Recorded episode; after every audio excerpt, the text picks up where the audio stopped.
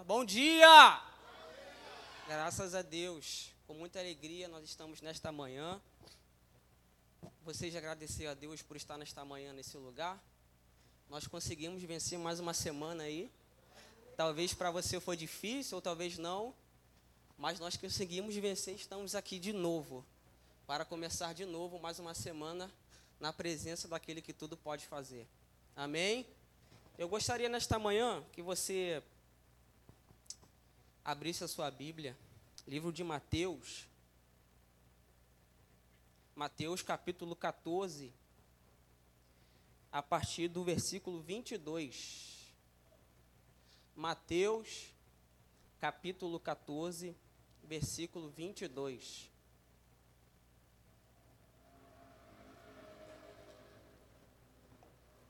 Amém? Todos acharam? Quem, quem achou, diga amém. Graças a Deus. A minha versão King James pode ser que tenha algumas palavras que sejam diferentes, mas o sentido é o mesmo.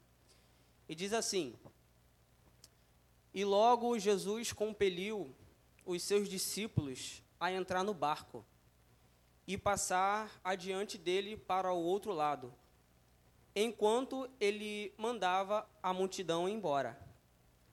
E mandando a multidão embora, ele subiu para o monte para orar à parte.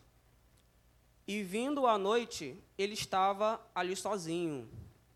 O barco, porém, estava já no meio do mar, agitado pelas ondas, porque o vento era contrário. Mas, à quarta vigília da noite, Jesus foi até eles andando sobre o mar. Você pode dizer graças a Deus por esta palavra? Amém. Enquanto eu estava pedindo direção a Deus para preparar o meu sermão, o Espírito Santo me deu o tema que seria que é medo. Esse texto vai nos falar sobre medo. E falar sobre medo tem tantas possibilidades que a gente pode falar. Mas biologicamente falando, o medo ele está intrínseco no nosso ser, no nosso caráter. Qual de nós aqui não tem medo? O medo até é uma necessidade humana. Imagina se nós, imagina uma pessoa que não tenha medo de nada. Ele vai se arriscar, arriscar a própria vida porque não tem algum limite. De certo modo, o medo é tolerável faz parte da nossa natureza. E é o que nos faz proteger a nossa vida. Mas o que eu quero falar sobre essa manhã é o medo que nos distancia de Deus. Não, não necessariamente é um medo biológico, mas é o um medo que chega a ser fobia, porque existem dois tipos de medos. Existe o medo que é o natural, e existe a fobia, que é uma antecipação do medo. A fobia, ela nos causa paralisia, enquanto o medo, ela nos dá duas reações. E nós somos assim. Diante de alguma situação de medo, nós temos duas reações. Ou nós enfrentamos, ou nós fugimos. Agora, a fobia não, que é um medo, que é precisamente o que eu quero falar nesta manhã, a fobia é um medo que ela nos paralisa. Nós nem andamos e nem, volta e nem voltamos para trás. E de repente, nesta manhã, alguns ministérios aqui não foram para frente, alguns projetos não foram para frente por causa de algum medo. Talvez nesta manhã você poderia estar vivendo um nível maior, seja na sua área profissional, mas especificamente hoje na área espiritual, por causa de algum medo. E em algum ponto você paralisou. E nesse texto nós enxergamos algumas lições que são maravilhosas. Algumas algumas coisas que a gente pode fazer para, para vencer o medo. No versículo 22, eu quero que você, por favor, mantenha a sua Bíblia aberta, que a gente vai fazer um acompanhamento dos versículos. Versículo 22 diz assim: E logo Jesus compeliu os seus discípulos a entrar no barco e passar adiante dele para o outro lado, enquanto ele mandava a multidão embora. Eu quero que você re repita comigo nesta manhã. Eu vou pedir muito isso porque eu gosto que você pregue comigo. Diga assim: Jesus mandou os discípulos adiante, enquanto despedia a multidão. Fala mais forte. Despedia a multidão. A primeira lição que nós precisamos entender para dissipar o nosso medo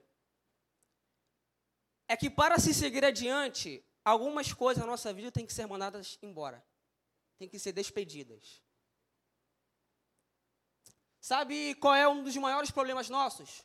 Nós queremos muitas vezes começar ciclos novos com coisas dos velhos ciclos.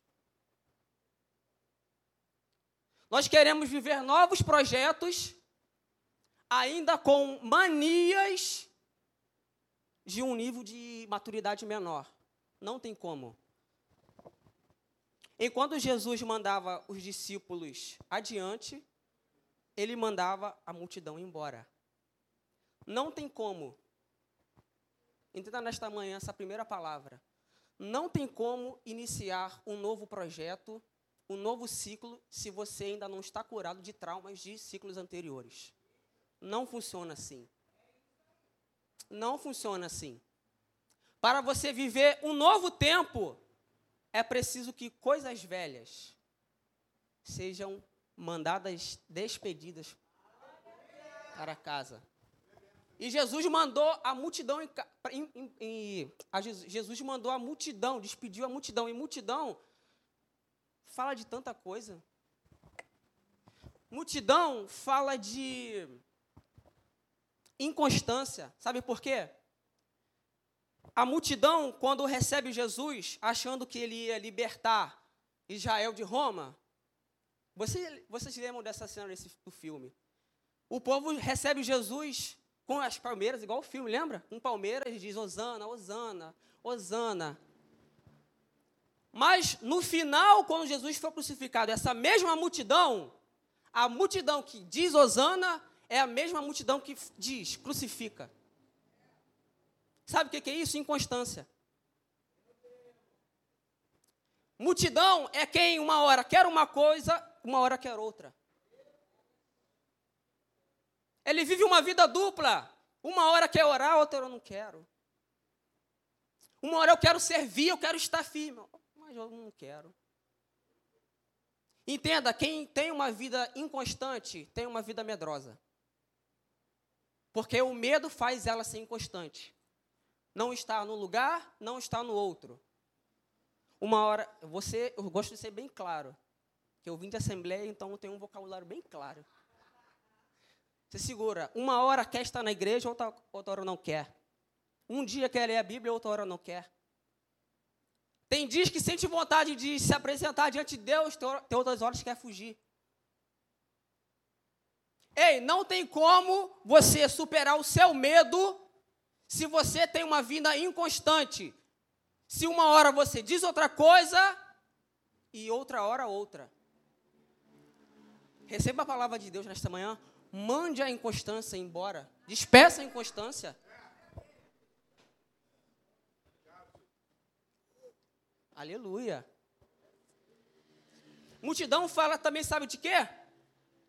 De egoísmo. Sabe por quê? A multidão procurava Jesus, às vezes, para comer pão, para saciar uma necessidade que ela tinha. Só que Jesus tinha um jeito de tratar a multidão e outro jeito de tratar discípulo, porque são coisas muito diferentes. Essa, esse egoísmo nosso, às vezes, atrapalha o nosso crescimento. Esse egoísmo nosso, às vezes, nos atrapalha de viver um novo momento de Deus, porque muitas vezes a gente procura Deus por algo que a gente está necessitando. E a gente vive caindo nesse erro. Sabe quais são os momentos que a gente mais ora? Por incrível que pareça? Fala para mim, você sabe. são os momentos que a gente está passando o maior perrengue da nossa vida. Quando gente, tem gente que só ora quando está doente. Tem gente que só ora quando está desempregado. Tem gente que só ora quando está sem dinheiro. Mas na hora que está na fartura, está agarrado na série. Está agarrado na novela. Sabe o que, que Jesus quer de nós? Quer nos fazer discípulos.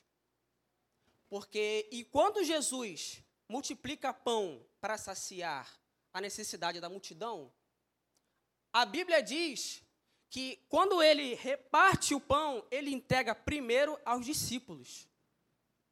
E os discípulos repartem a multidão. Ó, aleluia. Enquanto a multidão quer para si, o discípulo entende que ele tem que repartir. Porque quem reparte não é egoísta, não tem medo de perder. Porque o maior mal do egoísta é perder aquilo que tem. Mas discípulo não. Discípulo ele entende que quanto ele mais reparte, mais ele tem. Ah, você pode dar um glória a Deus por esta palavra?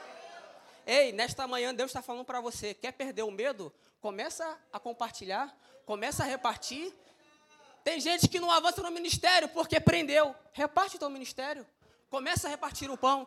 Que você não vai ficar sem. Quanto mais você distribui, mais Deus te dá. Aleluia. Aleluia. Multidão vai falar, sabe do quê? E essa para mim é a maior, um maior defeito de, de multidão. Fala assim: despeça as más influências. Mais forte, despeça as más influências.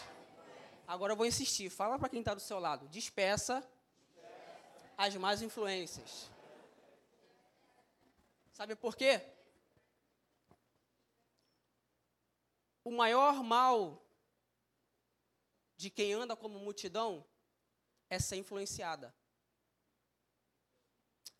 A Bíblia diz que quando Jesus estava diante de Pilatos, Pilatos faz uma pergunta: Vocês querem que eu solte Barrabás e crucifique Jesus ou o contrário? Aí o texto vai dizer, o texto diz que por influência dos mestres da lei, está lá bem claro, os mestres fariseus influenciaram o povo a dizer: solta Barrabás e crucifica Jesus. Porque multidão, ela não tem opinião própria. Multidão é influenciada por outras vozes. Agora, sabe qual é a principal diferença entre multidão e discípulo nesse contexto? É porque enquanto multidão está ouvindo outras vozes, o discípulo está ouvindo uma voz. Ah, não, você não entendeu. Enquanto a multidão está ouvindo vozes, outras vozes que distanciam de Deus, o discípulo ele sabe quem está falando com ele. É uma voz. Muitas vezes nós somos parados por algumas influências erradas. Eu posso te fazer uma pergunta para você pensar: com quem que você anda andando aí? Com quem você anda conversando? O que você anda vendo? O que você anda assistindo? Quais são as pessoas que andam te aconselhando? Tome cuidado para essas influências não te afastarem de Deus.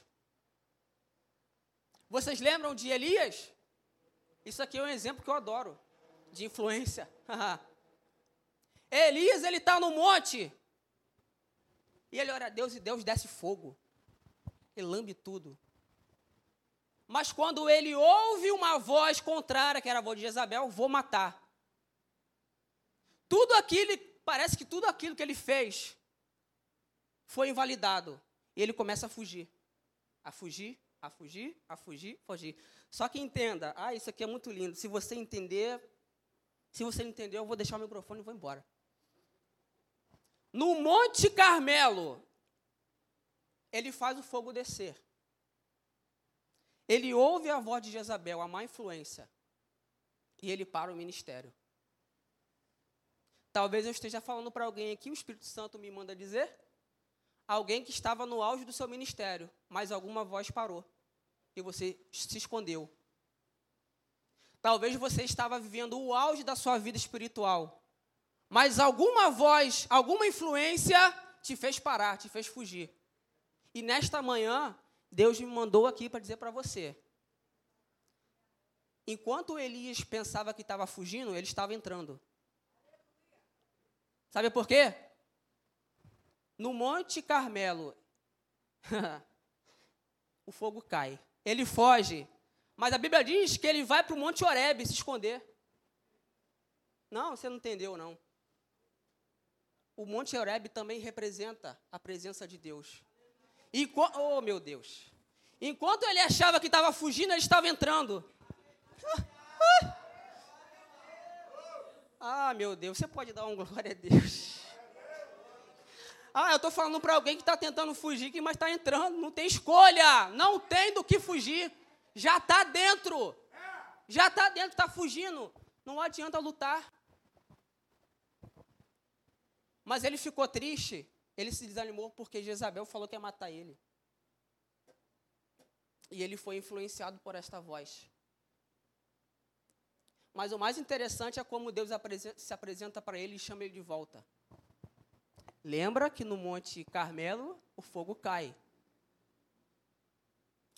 Mas dentro da caverna, Deus aparece ele como uma brisa. Porque Elias é o tipo de pessoa que sabe fazer fogo cair. Mas não sabe fazer o que é mais fácil, ficar quieto enquanto Deus protege. Tem gente que é boa de fazer fogo cair. Mas na hora que a voz influenciadora má vem, ela é derrubada.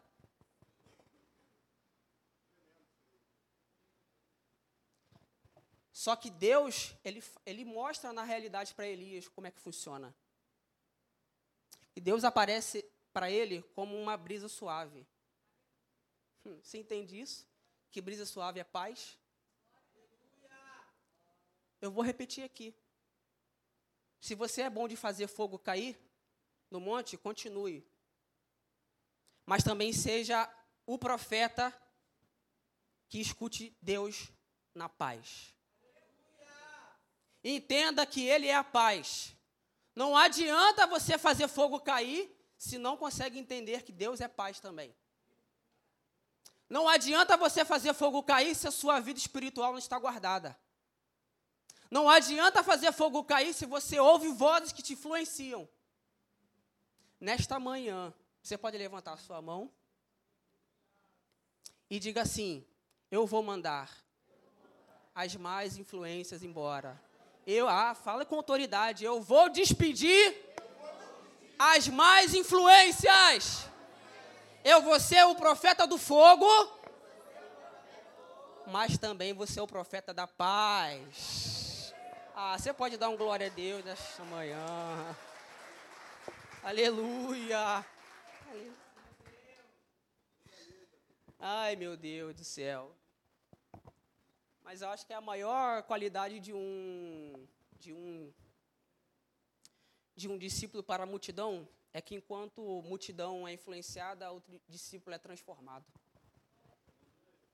Enquanto a multidão ela vai até Jesus e volta, porque Jesus sempre despedia. A multidão ia e voltava. Para discípulos, Jesus fala assim: larga tudo que tem e me segue. Deixa tudo para trás. Não, não tem volta com Jesus. Se você entra no mistério com Jesus, se você entra no ministério, não tem volta. Eu vou voltar a repetir: não tem como iniciar um ministério, uma intimidade com Jesus com coisas do passado. Você não via os pescadores que Jesus chamou levando rede. Via? Não. Eles deixavam as redes para trás. Você não via quem Jesus chamou levar barco junto. O barco ficava para trás. Porque foi transformado. E quem é transformado não é influenciado, ele influencia. Lembram de Marcos? Talvez você seja um Marcos da vida. Ou Levi. Marcos era o, o que recebia tributo e era mal visto. De repente alguém olhava para Marcos assim, andando com Jesus, falava assim: É ele mesmo? Aquele ali é Marcos mesmo? Alguém falava assim: Não, não é não. De repente você é o Marcos, que alguém olha para você e fala assim: É aquele mesmo que está na igreja? É aquele mesmo que está orando? Não, não é ele não. Aí outro fala: Não, é sim, ele está transformado. Ele largou o que estava fazendo. Quando Jesus falou: Vem, ele largou e foi. Não fazia o que faz mais. Não falava o que faz mais deixou para trás. Você pode re repetir comigo nesta manhã? Repita assim comigo. Para viver novos ciclos, é preciso deixar coisas velhas para trás. Despeça a multidão. Eu quero que você pense nesta manhã, que é uma palavra para você pensar. O que que na sua vida tem que ser despedido? Não venha me dizer que não tem, porque tem. Nesta manhã, entregue na mão de Deus. Fala assim: Deus, eu preciso me libertar de coisas que me aprisionam na minha caverna, que não deixam me viver novos horizontes. Eu preciso me desfazer de alguma coisa. Eu preciso mandar a minha multidão embora, para que eu possa alcançar novos níveis no Senhor. Então, o primeiro ponto que eu queria tratar nesta manhã, para você vencer o medo, é preciso seguir em frente e mandar algumas multidões para casa, embora, despedir. Você pode dar graças a Deus por esta palavra? Aleluia. Segundo ponto, versículo 23. Gente, é impressionante como a palavra ela é viva. Eu falo, gente, como é que apenas em um versículo o Espírito Santo pode falar tanto com a gente? A palavra, ela se renova, se transforma. E eu tenho pedido a Deus, Deus, me dá a visão espiritual da tua palavra. Porque tem coisas que a gente só pode entender quando tem visão espiritual. Versículo 23 diz assim: E mandando a multidão embora, ele subiu para o monte para orar à parte. E vindo à noite, ele estava ali sozinho. Repita comigo esse versículo, por favor. E mandando, mais forte, e mandando a multidão embora. Ele subiu para o monte para orar à parte. Para orar a parte. Para orar, a parte. Ah, o pastor já entendeu. O segundo ponto nesta manhã que Deus me traz para falar com você. Para você vencer o seu medo, é preciso ter uma vida de oração. É simples. A gente já sabe, mas não fazemos. É simples. E por que não fazemos? Jesus entendia que muitas vezes, antes dele fazer grandes escolhas do seu ministério, primeiro ele orava. Meu irmão, se até Jesus orou antes de fazer escolhas, imagine nós. Sabe por que, que a oração vence o medo? Porque a maioria dos nossos medos, eles são particulares, mas são expressados em públicos. Vou repetir, a maioria dos nossos medos, eles são particulares, mas eles são representados no público. E qual é o papel da oração? A oração, ela se faz no particular. A oração, é a chave que resolve no particular, mas o seu efeito ela é no público. Não, vou repetir. A oração que você faz no seu quarto, que ninguém ouve, que ninguém vê, que ninguém sabe, o fruto dessa oração é revelado no, em público. E Jesus sabia disso. E a Bíblia está dizendo que antes dele caminhar sobre as ondas, que a Bíblia diz, Ele estava orando. Hum, e ele viu os discípulos em apuro no meio do lago. E ele desce e anda sobre as águas e vai até os discípulos. Entenda que Jesus estava orando. Você vai entender. Jesus estava orando. Jesus estava sozinho. Jesus estava no seu ambiente de paz, porque oração é ambiente de paz. Jesus estava no seu ambiente de paz, enquanto os discípulos estavam na tempestade, o mar agitado, a água agitada, quase virando o barco. E Jesus estava no monte orando sozinho. E eu imagino Jesus vendo os discípulos em apuros, e Jesus sai do seu ambiente de paz, e ele começa a descer o monte. Pá, pá, pá, pá, pá, pá. E tem uma hora que ele vai chegar na divisa entre terra firme e água agitada. Mas só que Jesus não para. Jesus desce do monte e ele continua andando como se estivesse em terra firme.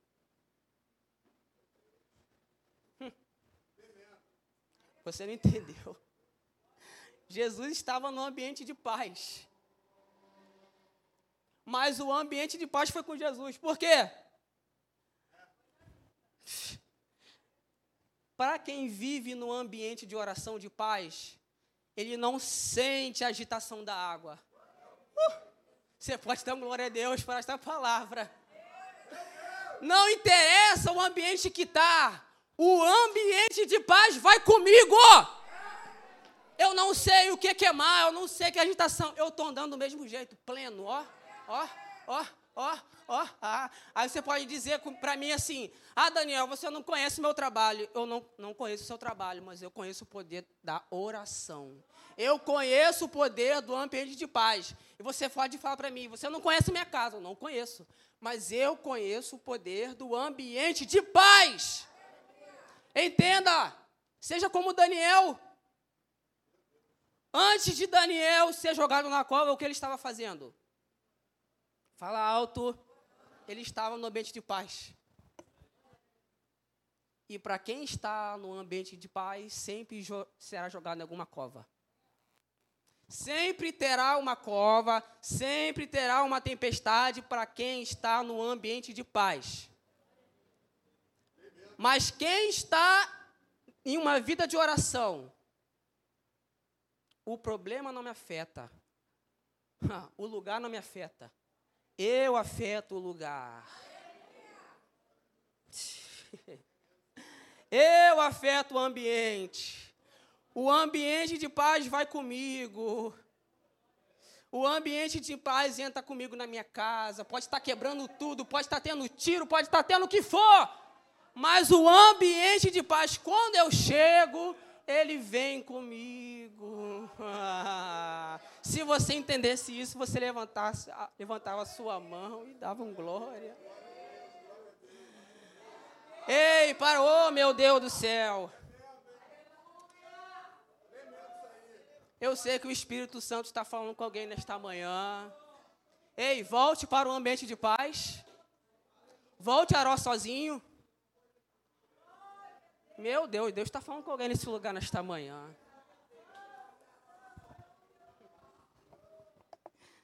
Meu pai, meu pai, meu pai. Deixa eu te falar. Tem tempestades na nossa vida que Deus não vai tirar. Não peça para Deus tirar.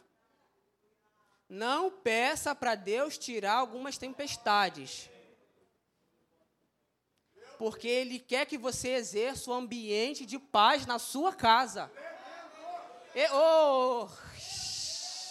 O teu ambiente de paz vai impactar o que está em público manifestado.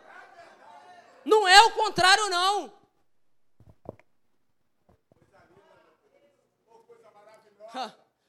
Sabe por que, que muitas vezes nós não conseguimos vencer algumas tempestades?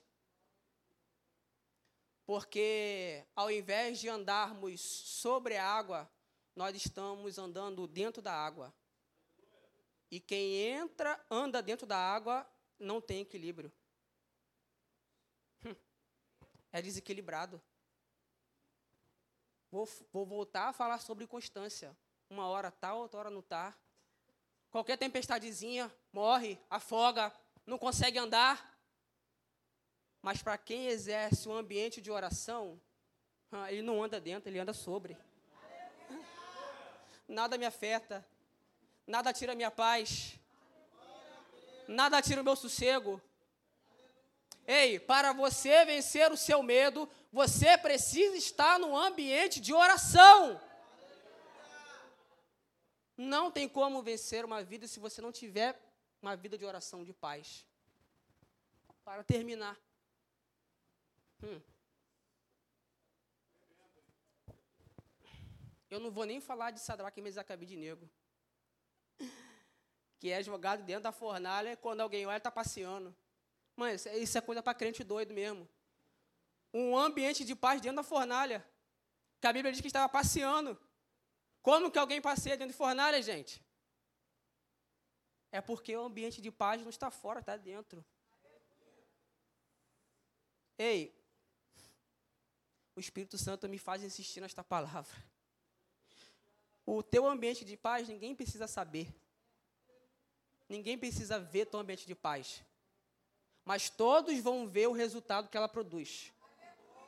Todos vão ter que ver, porque Deus faz questão de mostrar o resultado público da sua oração. Hum. Terceiro ponto. Para você viver uma vida sem medo, você precisa viver uma vida sobrenatural. A Bíblia também diz que o barco já estava no meio. E eu gosto dessa palavra, no meio. O texto está dizendo que o barco já estava no meio do lago, no pior momento de tempestade, e Jesus aparece às três horas da manhã. Ou seja, no pior momento de tempestade, na parte mais funda do lago e no momento mais escuro da noite. E eu gosto dessa palavra, meio. Porque, para começar, muitas vezes é fácil. Mas o segredo não está em começar, está no meio. Porque o meio é o lugar de processos. Porque o meio é lugar de desconstrução. Sabe por que, que muitas pessoas não avançam para o final? Porque param no meio. Porque não entendem que no meio é que o sobrenatural acontece. Ei, eu quero que você fique de pé nesta manhã comigo, por gentileza. É uma palavra breve, é uma palavra rápida.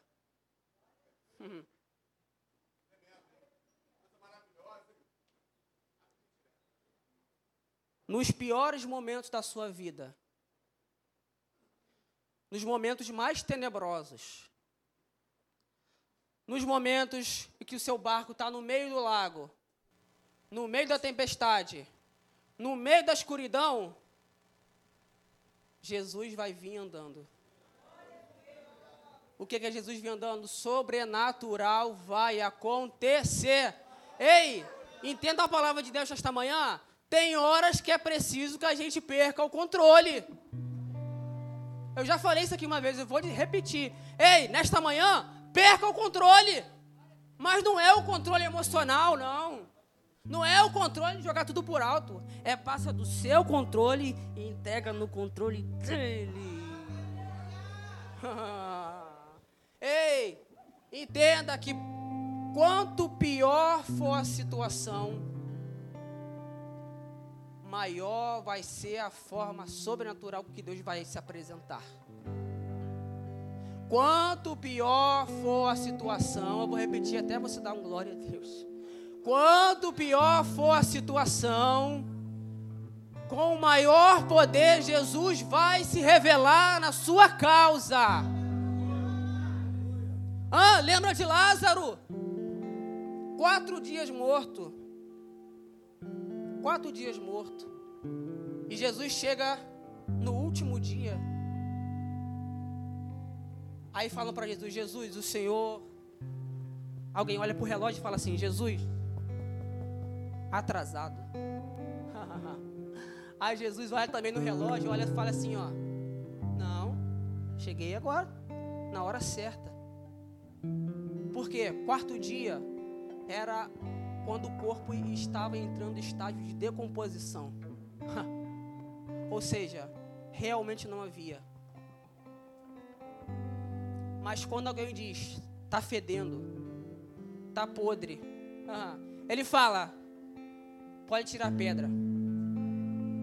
Lázaro, vem para fora. Não interessa se o teu projeto está morto, fedendo, já foi, mas eu conheço Jesus que é poderoso para fazer o sobrenatural. Eu vou repetir, levante a tua mão e receba essa palavra profética nesta manhã. Se você está vivendo a pior fase da tua vida, seja emocional, seja espiritual, dê um glória a Deus, porque é nessa fase que Ele vai vir se apresentar para você. Uh. Ah, Jesus, eu sinto tua presença nesta manhã.